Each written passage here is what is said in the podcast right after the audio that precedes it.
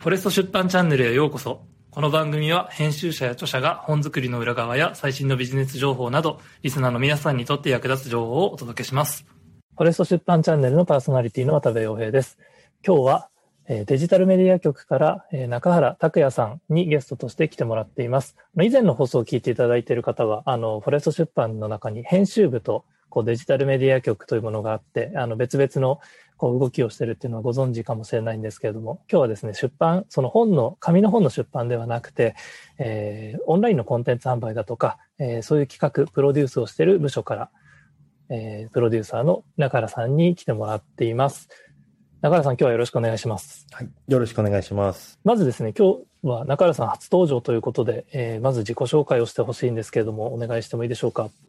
はい。それでは改めて自己紹介させていただきます。フォレスト出版デジタルメディア局プロデューサーの中原拓也です。私はですね、まあ主にそのデジタルメディア局のプロデューサーということで、えーまあ今、渡部さんから紹介があったように、その本以外のところですね。主なところで言うと、オンラインの、えーコンテンツの企画プロデュース、えーまあ、あと販売した後の運営まで含めてやってます。で、えっと、なんかその、売って終わりの教材タイプのものから、最近で言えば、その、数回のセミナーにわたる講座のようなものの、えー運営までやってるという感じですね。で、あとはですね、その、そういうセミナーの企画プロデュースっていうところが一番わかりやすいところなんですけど、それ以外のそのウェブメディアであるとか、新規事業とか、そういう紙の本に関係ないところはほとんど、えー僕と、あと、まあ、渡部さんもいるデジタルメディア局でやってるという形です。あとですね、えー特徴としては、その、自分がビジネス系のジャンルと、えーあとですね、金融系のジャンルを担当することが多いですね。まあ、っていうのもですね、その、まあ、ビジネス系のジャンルっていうのは、まあ、もともと大学時代からビジネスやってたような人間で、あの、神田さんの本とか、フォレストだと有名ですけど、そういう本を大学時代から読んでて、えーまあ、そういう人間なのでビジネス系を担当することが多かったり、あと前職がメガバンクで法人営業してて、まあ、いわゆるあの、半沢直樹みたいな仕事だと思ってもらったらいいんですけど、あの、そういう仕事してたんで金融系も担当することが多いです。あと特徴的なのは、その、セミナー講師とかコンテンツホルダーさんを養成する講座の講師をやってたり、あと僕たちと同じような職業、プロデューサーを養成する講座の、まあ、これは OB のえ柳田さんを面講師にさせてもらったので、えーっと、私はもうサブ講師みたいな感じでしたけど、まあ、そのプロデューサー養成講座もえ講師をしていたという形で、そのコンテンツホルダー側の立場にもなってるっていうのも一個僕の特徴ですね。よろしくお願いします。よろしくお願いします。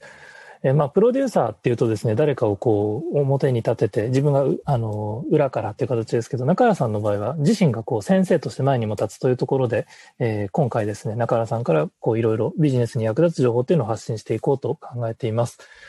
これからですね、あの、毎週、中原さんからは、あの、お話を、このボイシでお話ししていっていただこうと思うんですけれども、今後どんなことをお話ししてもらえる予定でしょう？そうですね。今考えてるところで言うと、えー僕が担当する会はですね、コンテンツビジネスの魅力と面白さ、その活用方法だったり、あとはですね、えー DRM ってよよくね、省略されるんですけど、これ聞いたことありますかね？あの動画のセキュリティのやつじゃなくてですね、ダイレクトレスポンスマーケティングの略なんですけども、えーこのえー魅力と面白さ、活用方法なんかについて話していけたらと考えてます。うはい。コンテンツビジネスとダイレクトレスポンスマーケティングについて、ま、お話ししていただけるということですけれども、あの、もう少し具体的に、まあ、このコンテンツビジネスっていうとどんなことになるんでしょう？そうですね。コンテンツビジネスで言うと、その、私たち、まあ、出版社が扱ってる商品ってほとんどコンテンツ型の商品なんですけど、まあ、それがあの、えっ、と、紙の書籍だったら紙っていう媒体に載せてるし、あとはその昔で言えば CD とか DVD に焼いてることが多かったんですけど、そのいわゆるその情報の中身自体ですよね。それがコンテンツで、別にそれを紙だったり、その DVD だったり、オンラインだったり、いろんな形のメディアで届ける、えものなんですけど、まあ、共通してるのは、そのコンテンツという、まあ、情報、情報だっていうと、まあ、ちょっと曖昧なんですけど、それを売ってると。で、広く言っちゃうと、その、ゲームとか、あと映画とか音楽とかっていうのも、その形がないっていう点で言うとコンテンツなんですけど、僕たちは主にその教育系のコンテンツですよね。その何か、その、えー、知識を知ったことによって、まあ、自分の行動が変わって、えー、まあ、成長変化していけるようなジャンルのものをメインに扱ってるんで、えっ、ー、と、まあ、そういうのが得意ではあるんですけど、そういう無形の、とにかく、コンテンツ型の商品を扱う経験が多いんで、で、それを、これ聞いてる方が、まあ、どんなお仕事されてるかわからないんですけど、えっ、ー、と、こういう無形の商品とか、あとサービスを扱ってる方っていうのはすぐに役立ててもらえるだろうし、逆にあとその有形のものを売ってるって人でも、このコンテンツビジネスっていうその無形の商品を扱うっていう、まあ、切り口をなんかプラスアルファでなんか足してもらえると、えー、ビジネスにプラスなことがあると思いますので、まあ、そういう感じで役立ててもらったらなと思ってます。ありがとうございます。では次にですね、あの、まあ、DRM ですね、こちらについても簡単に説明お願いします。はい。えっ、ー、とですね、まあ、DRM の、まあ、なんでこれを僕たちが話すのかってところで、ちょっと先に話すんですけど、はい、多分この Voicy の他の回でも少し話したかもしれないんですけど、もともとそのアメリカから Direct Response Marketing を日本に広めた、まあ、第一人者みたいなのって神田昌典さんだと思ってるんですけど、で神田正則さんの、まあ、本がフォレストでヒットして、でそれをまあ我々も実践してきたみたいな DNA がある会社で、まあ、だからこそその DRM をまあ話せるだけの自分も経験があるし、会社としても、その、なんていうんだろう、ナレッジっていうんですけど、あの、知識が溜まってて、だからこれ扱うんですけど、で、そもそも何なのかっていうのを説明するときに、どうしてもその、あの、近い職業の人だと専門用語で喋っちゃうんですけど、なるべく広い範囲の方にわかるように言うなら、そうじゃないものを考えるといいと思うんですね。だから DRM を理解するために DRM じゃないものを先に話そうと思うんですけど、一番わかりやすいのは、そのマスマーケティングとかでよく使われるイメージ広告が真逆です。あの、テレビ CM で、例えば、その、車とかですごい、どういう車なのかよくわかんないけど、めっちゃなんか、かっこいい雰囲気で、うん、えー、夜のハイウェイを、なんと、シャーって走っていくようなものとか、あとまあハイブランドの広告とかって別になんか細かいこと言わないと思うんですけど、で、ああいうのって別に直接その場で、だから売り上げが上がるわけではないっていうのはみんなわかると思うんですけど、あれがまあ真逆ですね。うん、で、多分ここは多分みんな見たことがあるんでイメージ湧くと思うんですけど、ああいうマスマーケティングとか、でマスマーケティングの手法の代表的なもので、まあイメージ広告とかありますけど、テレビ CM がね、うん、あの、有名ですけど。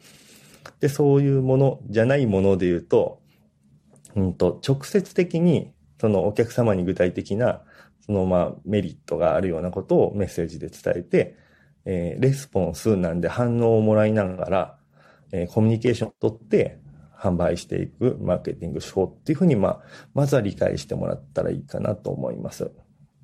ありがとうございます。そしたら、えっ、ー、と、DRM なんですけど、例えば、まあこれ、具体例で言うと、家のポストにチラシが入っていて、じゃあ今すぐここ、ここに電話してくださいとか、あの、例え他にはテレビとかで、あの、今から30分オペレーターを増やして待ってるんで電話してください。みたいなやつも、まあ、DRM になるんですか？あ、そうですね。まさにいい具体例が今、渡部さん言っていただいたんですけど、その、なんて言うんでしょうか。そう、今言ったみたいな通販でよく使われて、通販とすごく相性がいい手法ですね。で、そういう点で言うと、今渡部さんが言ったような、その、ポストにチラシ入ってるのを受け取った方とか、えっ、ー、と、あとテレビショッピングみたいなものを見たことある人って多いと思うんですけど、あれはもう典型的なものですね。だからその、よくちょっと知識がある方だと DRM ってそういうインターネットで個人の起業家さんがよくやってるみたいなイメージかもしれないんですけど、別に大手企業でも DRM 型の、えっ、ー、と、ビジネスモデルの企業っていっぱいあるので、で、特にどういうのがあるかなって考えると、通販やってる会社を調べると、まあ大体 DRM だと思ってもらったらいいかなと思いますね。化粧品とか、あの、健康食品とかもよくありますよね。すごいありますね。今具体例を話したのですが、要は何の話だったかというと、えー、DRM っていうのはその通販ととても相性がいいもので、別にそのインターネットだけじゃなくて、えー、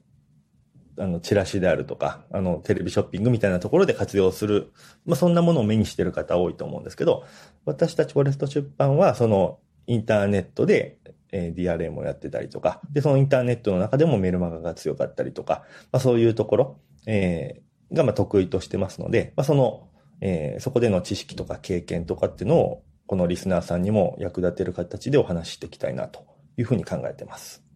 はい。ありがとうございます。今日はですね、そのまあコンテンツビジネスとリストマーケティングについてということで、あの、お話しいただいたんですけれども、今後ですね、こう具体的な成功例だとか、あの、実際にどういう人がうまく使ってるのみたいな話もしていただけるということで。そうですね。えっと、結構僕がそのフォレストに入社する前とかもよく思ってたんですけど、要は、なんていうんですか、フォレスト出版の書籍とか、えっ、と、セミナーとかで、まあ、いろんなノウハウが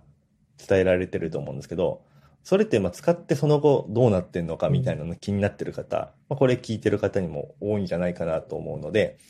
で、あのビジネス系のジャンルが中心にはなってくるんですけど、まあ、そういうフォレストの本とか、まあ、講座を受けて、そのノウハウを活用してですね、えー、まあ、うまくいってる事例とかっていうのも交えながら、あの